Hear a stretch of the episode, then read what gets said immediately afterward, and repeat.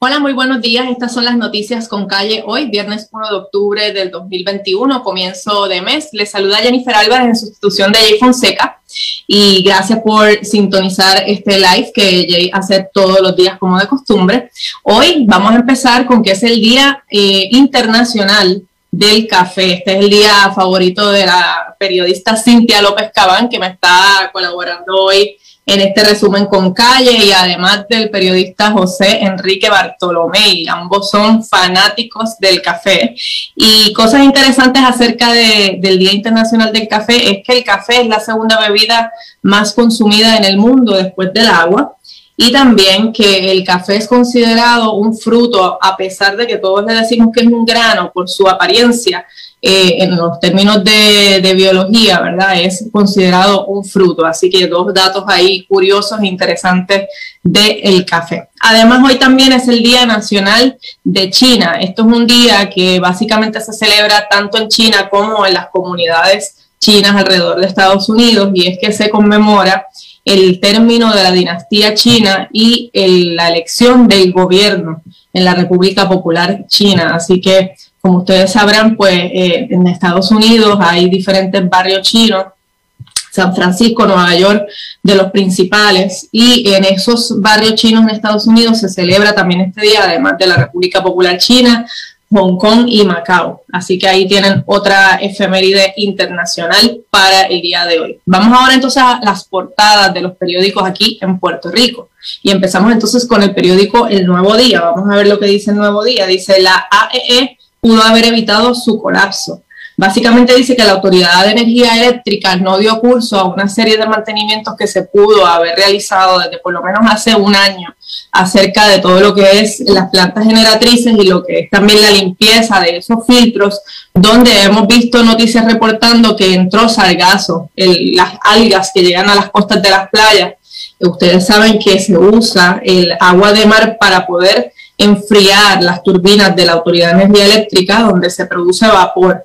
Así que si ellos no están limpiando y cambiando estos filtros constantemente, pues esas algas se pegan a esos filtros y eso es lo que provoca que las plantas de energía eléctrica se hayan averiado y por ende los apagones. Y en este artículo de Joan Isabel González del Nuevo Día, básicamente ella detalla eh, una, ¿verdad? una cronología de eventos en donde desde hace más de un año se había establecido la necesidad de hacer estos mantenimientos, pero no fue sino hasta hace apenas dos semanas que se hizo la orden para comprar estos filtros nuevos. Así que esa, esa argumentación que hizo la Autoridad de Energía Eléctrica para explicar sobre las averías, pues sí es cierto, el sargazo se puede meter a través de estos filtros, no es como los animalitos de Jorge Rodríguez allá para la época de Aníbal Acevedo Vila que sonaban como una excusa, esto sí regularmente sucede, pero lo que no sucede es que se deje de dar mantenimiento a estos filtros. Y en esta historia, eh, Joan Isabel González también detalla que se pudieron haber tomado por lo menos tres eh, medidas de mantenimiento para haber eh, mejorado los trabajos de manera preventiva. Entre ellas dice que había que hacer reparaciones en las unidades pico o de emergencia. Estas son las unidades que utilizan eh, combustible fósil, o sea, el combustible más caro. Y también se debió haber hecho un proyecto de inversión de 33 millones para poder entonces mejorar lo que son esas hidroeléctricas que dan apoyo también a la generación de energía en Puerto Rico. Y lo más importante de todo esto es que no es por falta de fondos, porque se supone que la Agencia Federal para el Manejo de Emergencias, FEMA, tuviera provisto el dinero para hacer este mantenimiento. Esto es una historia del nuevo día. Ven también ahí en la portada a, la nueva Miss Universe Puerto Rico de Loisa. Vamos entonces ahora a la portada del periódico El Vocero. El periódico El Vocero dice decididos a reducir feminicidios y es que el comité PARE, que es el comité que organizó el, gobernador Pedro Pierluisi con diferentes organizaciones comunitarias que trabajan con mujeres y también con miembros del gobierno, pues han hecho un resumen de lo que han elaborado hasta el momento. Datos importantes de esta historia que trabaja el vocero es que el currículo con perspectiva de género que, que tanto se ha hablado en las escuelas públicas, no va a comenzar de lleno, sino hasta septiembre del 2022. O sea, tomará un año más integrar este currículo a las escuelas públicas. Y lo que dice el secretario es que a partir de enero del año que viene es que se empezará como un piloto en algunas de las materias. Otra cosa importante que mencionan en este comité PARE es que se ha podido identificar que en algunas regiones policíacas, específicamente hablaban aquí del área sur, han aumentado la cantidad de órdenes de protección que solicitan las mujeres por casos de violencia de género. Así que por un lado, pues no se ha podido demostrar que se ha reducido la incidencia de violencia de género, pero sí se ha aumentado la solicitud de órdenes de protección. Así que de alguna manera todos estos casos lamentables que se han registrado, pues pareciera que han consensado más a las mujeres y les han orientado más acerca de cómo ¿verdad? el proceso de pedir una orden de protección y se sienten un poquito más confiadas o seguras de ir a pedir este tipo de órdenes a la policía y entonces acudir a los tribunales para pedir ayuda. Eso pues puede ser un evento positivo dentro de toda la situación que sabemos que eh, pues hay una, un estado de emergencia porque se han asesinado demasiadas mujeres en Puerto Rico a manos de sus parejas o exparejas. Así que vamos ahora a la portada de primera hora. Dice, admite el nuevo director desmadre en AE por falta de mantenimiento. Básicamente esto es una historia bien similar a la del Nuevo Día, en donde se habla de los filtros también para el sargazo en la central Aguirre, que ustedes saben que queda al sur de Puerto Rico, y que como hace apenas dos semanas se aprobó la orden de compra para poder reemplazar eh, y darle mantenimiento a estos filtros que se fabrican en Europa y que no van a llegar aquí sino hasta por lo menos tres o cuatro meses. Obviamente ustedes han visto el problema de envíos y de el problema que ha habido con la carga internacional alrededor del mundo después de la pandemia, así que si usted experimenta retrasos en sus envíos en el correo postal regular, pues puede imaginarse también que estos filtros van a tardar. Y entonces ven ahí a Michelle Colón, que es la nueva Miss Puerto Rico Universe. Bien, vamos entonces a una noticia eh, que creo que ya dando un poquito acerca de eh, sistema de energía eléctrica del nuevo día. Sé que ahí Wilton la tiene en pantalla, cerquita. Y básicamente ahí lo que está hablando es que eh, la Autoridad de Energía Eléctrica tiene solamente 230 empleados en esa... Esa es la de la protesta. Vamos a hablar de la protesta entonces primero. La protesta eh, se va a llevar a cabo hoy, a las 5 de la tarde en la calle Fortaleza. Esto es, pues, obviamente, en rechazo a todos los apagones que están sucediendo, en rechazo a que no se le dé mantenimiento a, las plantas de energía eléctrica, en rechazo a que se haya reducido los, los, empleados en las plantas de energía eléctrica. Y lo que les estaba mencionando de esa nota del nuevo día es que en Aguirre habían 230 empleados, por lo menos hace 15 años y ahora hay menos de la mitad. Y eso también es parte del problema de mantenimiento que puede estar ocurriendo en estas plantas generatrices. Así que hoy a las 5 de la tarde en la calle Fortaleza va a haber una manifestación que está convocada por diferentes organizaciones eh, y también están preparando una marcha espera tener muchísima más asistencia el 15 de octubre. Esa marcha pues saldría desde el Expreso Las Américas frente a Plaza Las Américas y no se ha dicho la ruta final, pero se espera que sea una concentración más amplia de personas. Así que ya saben, si eh, les interesa ir allí, pues pueden pasar para protestar acerca de toda esta situación. Bueno, entonces ayer el negociado de energía esto fue una nota que reportamos primero en eh, jfonseca.com y en el app de jfonseca. El negociador de energía aprobó un aumento de la tarifa de menos de un centavo. Esto representa un aumento eh, de alrededor de 12% según los cálculos, pero es algo positivo en el sentido de que el aumento que había solicitado el UMA y la Autoridad de Energía Eléctrica iba a ser mucho mayor. Así que se habla de 0.007, que es menos de un centavo, usted va a estar viendo ese aumento reflejado, pero por otro lado, el negociado determinó que era injusto que se le estuviese cobrando el gasto por combustible a los consumidores. Ustedes sabrán que se separaron las plantas generatrices por las averías, entre muchas de ellas por lo del sargazo, entonces se tuvieron que prender unas unidades que son las pickers, que son unas unidades pico que utilizan un combustible más caro. Y ese combustible más caro, evidentemente no los van a cobrar a nosotros, pero el negociado detuvo eso y le dijo a la autoridad y a Luma que vayan a las aseguradoras de ellos para reclamar ese dinero que han gastado de más y que no nos los cobran a nosotros los consumidores, así que solamente aprobaron menos de un centavo de aumento en la tarifa. Así que por lo menos, dentro de todas las noticias malas, pues eh, el negocio de energía pues ha sacado las caras por los consumidores en esta ocasión y el aumento no va a ser tanto. Así que ya hablamos de la protesta del día de hoy. Así que parte de todos estos procesos de apagones, esa era la historia del nuevo día que estaba buscando ahorita Wilton, gracias, es que se demoró más de un año el aval para comprar las piezas. Y entonces toda esta historia lo que relata es que entre los problemas que hay es que la Junta de Control Fiscal tiene que aprobar cualquier compra que sea mayor de cierta cantidad de dinero y además de eso tiene que pasar por un proceso de aprobación en la Oficina de Gerencia y Presupuesto. A pesar de que la autoridad es una corporación pública, ellos tienen que pasar por dos procesos burocráticos para poder aprobar cualquier compra. Eso además de que aparentemente, ¿verdad? Y esto es información que publica el Nuevo Día, esta solicitud de compra se había advertido desde el año pasado y no se había atendido con diligencia. Así que ahora cuando llega el nuevo director de energía eléctrica, Josué Colón, pues se da cuenta de que esta compra se pudo haber hecho desde hace mucho tiempo todo este problema de los apagones va a seguir. José Colón ha dicho que por lo menos hasta el fin de semana es posible que esto no se normalice. Ellos siguen trabajando la identificación de los problemas, así que yo creo que es hora de que aquellos que están, sobre todo con equipos médicos comprometidos, ¿verdad? que necesitan este tipo de, equipos para poder mantener su salud, empiecen a eh, considerar alternativas. Y una de las alternativas, pues, es Winmer Home, que es uno de nuestros auspiciadores eh, que ha estado trabajando con Jay durante mucho tiempo y, Jay puede darles testimonio porque pues pudo instalarle unas placas solares de estas a, a sus papás allá donde viven en Caguas y pues básicamente ha sido bastante bueno en el sentido de que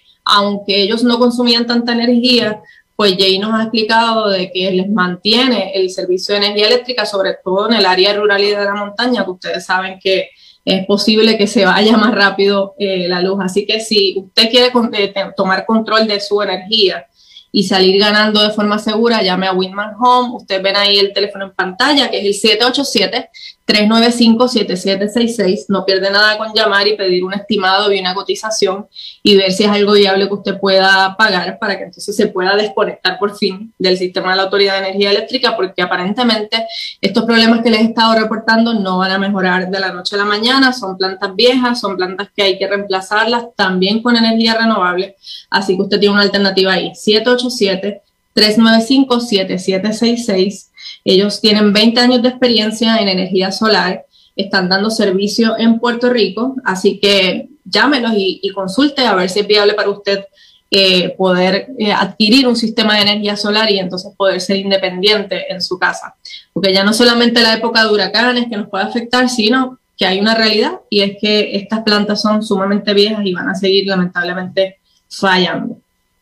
Bien, vamos a pasar a otra noticia. Esta es la noticia de El Vocero, que habla del gobernador Pedro Pierluisi, que dice que busca minimizar las renuncias de su equipo. Ustedes sabrán que el martes, el miércoles en la noche, eh, aquí también en el app de J. Fonseca pudimos reportar en primicia tres renuncias. Una fue la del negociado de manejo de emergencia, el negociado de, bomberos, del cuerpo de bomberos y también el negociado de telecomunicaciones. Fueron tres renuncias que se produjeron eh, básicamente ¿verdad? Se hicieron efectivas ayer 30 de septiembre, fin de mes, y pues básicamente Pierluisi dice que eso no es nada porque ellos no son miembros de su gabinete y ahí pues él está hablando de un tecnicismo porque sí, estos tres puestos no son miembros del gabinete constitucional, pero sí son miembros de ese equipo de trabajo porque dirigen agencias públicas.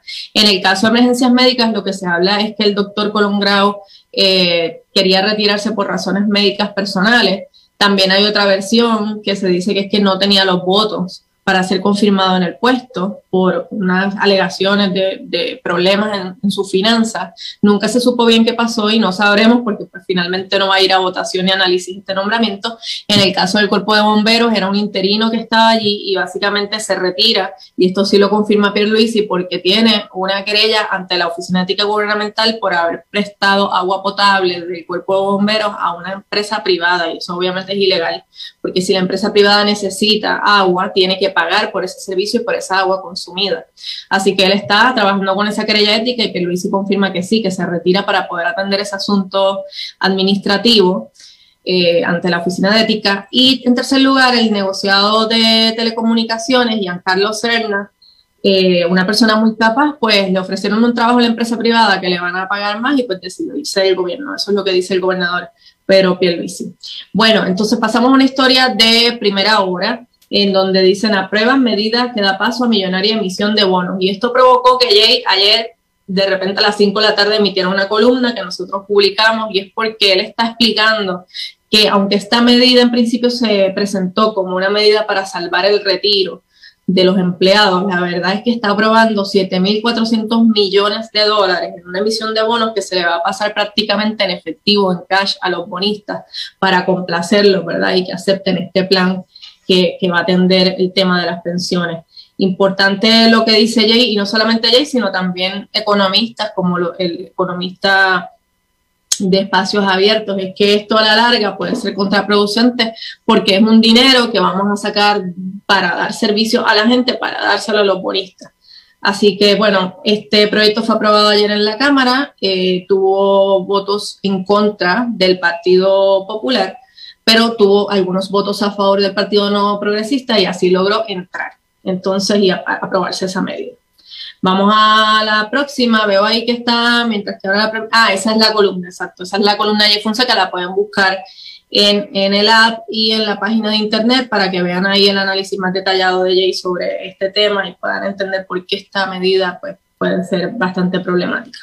Entonces vamos a una nota que reportamos eh, en el app de Fonseca, la compañera Cintia López Caban, habla de que Pierluisi no disolverá cabilderos de la estadidad. Y esto es que Ustedes recordarán que esta semana era la fecha límite para que los cabilderos de la estadidad presentaran sus informes luego de 90 días de trabajo. Pues en uno de estos informes, Elizabeth Torres, que es una de las delegadas ante la Cámara eh, Federal, eh, le pidió al gobernador que disuelva la delegación congresional porque eso es un embeleco, y estoy hablando de una cita textual, ella la catalogó, catalogó la delegación como un embeleco, y le pidió que la eliminara porque no se justifica el gasto. Sin embargo, pues esta delegada no habla si va a renunciar o no a la delegación, si va a dejar de cobrar. Ayer tuvimos la oportunidad de confirmar con la Oficina de Asuntos Federales de Puerto Rico en Washington de que sí, de los delegados han estado cobrando todos, excepto el exgobernador Ricardo Rosselló, que ya había adelantado que no iba a cobrar por este trabajo. Los demás sí han estado cobrando su nómina. Y Pierluisi entonces dice que no va a disolver la, la, delegación congresional y que va a estar evaluando los informes de trabajo de estos delegados para si no están cumpliendo con su trabajo, con sus funciones, pues entonces referirlos al, al, tribunal, al Departamento de Justicia, y entonces ir al tribunal, porque la ley lo que establece es que es el secretario de Justicia quien pueda entonces iniciar un proceso para destituirlo ante un tribunal. Así que eso es lo que ha dicho eh, Pierluisi, no fue categórico o específico sobre qué va a pasar con Elizabeth Torres, porque Elizabeth Torres ha hecho declaraciones bien fuertes en contra de la delegación y en contra del propio gobernador Pierluisi, ya que ella dice que supuestamente Pierluisi dice que, que, pues que el proyecto de Jennifer González y de Alain Soto no tiene ningún futuro y que eso se va a morir en el Senado. Así que pasamos a otra noticia que a ustedes les puede interesar, es del periódico Metro. Eh, dice, el gobierno anuncia pagos de 2.000 para trabajadores elegibles del sector privado. Esto es una nota bien interesante porque ustedes saben que había un montón de fondos federales para dar incentivos a diferentes trabajadores que estuvieron ¿verdad? laborando sin parar durante la pandemia. Y se habla de que el Departamento de Hacienda va a desembolsar 83 millones en 41.700 pagos para que los patronos elegibles que gestionaron para sus empleados este beneficio puedan pagar entonces los dos mil dólares. Estos son en el sector de la manufactura y distribución de alimentos. También el secretario de Hacienda habló de que es posible que se añaden otros tipos de trabajo, pero sí recordó que es el patrono el que tiene que solicitar este dinero a través del sistema SURI. Así que ahí está la nota, la pueden conseguir en el app de J Fonseca o en la página de internet para que su, su patrono no ha hecho, este, hecho este procedimiento, usted le pueda llevar la historia y decirle, mire, hay que hacer este procedimiento ante la cuenta de Suri para tener acceso a este dinero, porque si no, pues lamentablemente no se le va a pagar. Contrario a las otras veces que habían dado unos beneficios y pues que le llegaba directamente a su cuenta, pues no, ahora es el patrono quien lo tiene que solicitar. Y bueno, vamos a pasar entonces al conteo de cifras relacionadas con el COVID-19. Hoy en el dashboard, en la tablera, el tablero de datos de salud, se habla de que hay lamentablemente seis muertes adicionales por COVID-19 en Puerto Rico. Hay 137 adultos hospitalizados y hay 17 hospitalizados pediátricos. Así que ahí está la tabla de actualización de COVID-19. Y entonces ahora les voy a presentar a la compañera Elizabeth Robaina, meteoróloga, que tiene entonces el resumen del tiempo. Buen día amigos de Noticias con Calle, feliz viernes. Las condiciones del tiempo hoy variables, cielos mayormente soleados esta mañana, la tarde más lluviosa interior oeste y hacia el noroeste porque el viento hoy cambia de dirección este-sureste, ese riesgo de precipitación de un 40 y hasta un 60% y esto incluye también la zona metropolitana. Buen día amigos de Noticias con Calle, feliz viernes. Las condiciones del tiempo hoy variables, cielos mayormente soleados esta mañana, la tarde más lluviosa interior oeste y hacia el noroeste porque el viento hoy cambia de dirección este-sureste, ese riesgo de precipitación de un 40 y hasta un 60% y esto incluye también la zona metropolitana. Esos aguaceros se pueden prolongar porque el viento también está ligero, así que mucha precaución con esas inundaciones, especialmente en el sector montañoso donde ya el suelo está bastante saturado. En cuanto a las temperaturas máximas de 86 y hasta 91 grados por ese factor humedad, los índices de calor sobrepasando los 100 grados y el oleaje todavía picado por la marejada provocada por el distante huracán Sam, olas aún de 5 a 7 pies, especialmente en la costa norte y aguas abiertas del Atlántico, donde se mantienen las advertencias para operadores de embarcaciones pequeñas hasta las 8 de esta noche. También tenemos un alto riesgo de corrientes submarinas en la costa norte y noreste de la isla. En cuanto a la actividad tropical, la buena noticia es que no tenemos zonas de sospecha ciclónica en los próximos cinco días. Sam va a continuar su paso al norte-noroeste, pasando al este de Bermuda durante el fin de semana, donde se encuentran bajo un aviso de tormenta tropical. Y en cuanto a la tormenta tropical Víctor, también se va a mantener sobre aguas abiertas del Atlántico sin afectar tierra directamente. Yo los espero con más información del tiempo esta tarde aquí en Noticias con Calle con ese pronóstico para el fin de semana. Gracias, Elizabeth. Gracias por ese resumen del tiempo. La meteoróloga Elizabeth Robaina, que ustedes saben que colabora con nosotros en esta noticia con calle todos los días con ese reporte del tiempo. Y bueno, nos vamos ya. Vamos a darle las gracias nuevamente a Winmar Home por su oficio para este resumen de noticias con calle. Recuerden, pueden llamarlos al 787-395-7766 787-395-7766 para que pidan una cotización y vean si es viable poder instalar este sistema de energía solar en su hogar o en su negocio y así independizarse de todo el problema de apagones que estamos enfrentando en la Autoridad de Energía Eléctrica. 787-395-7766. Les doy las gracias por sintonizar. Buen fin de semana.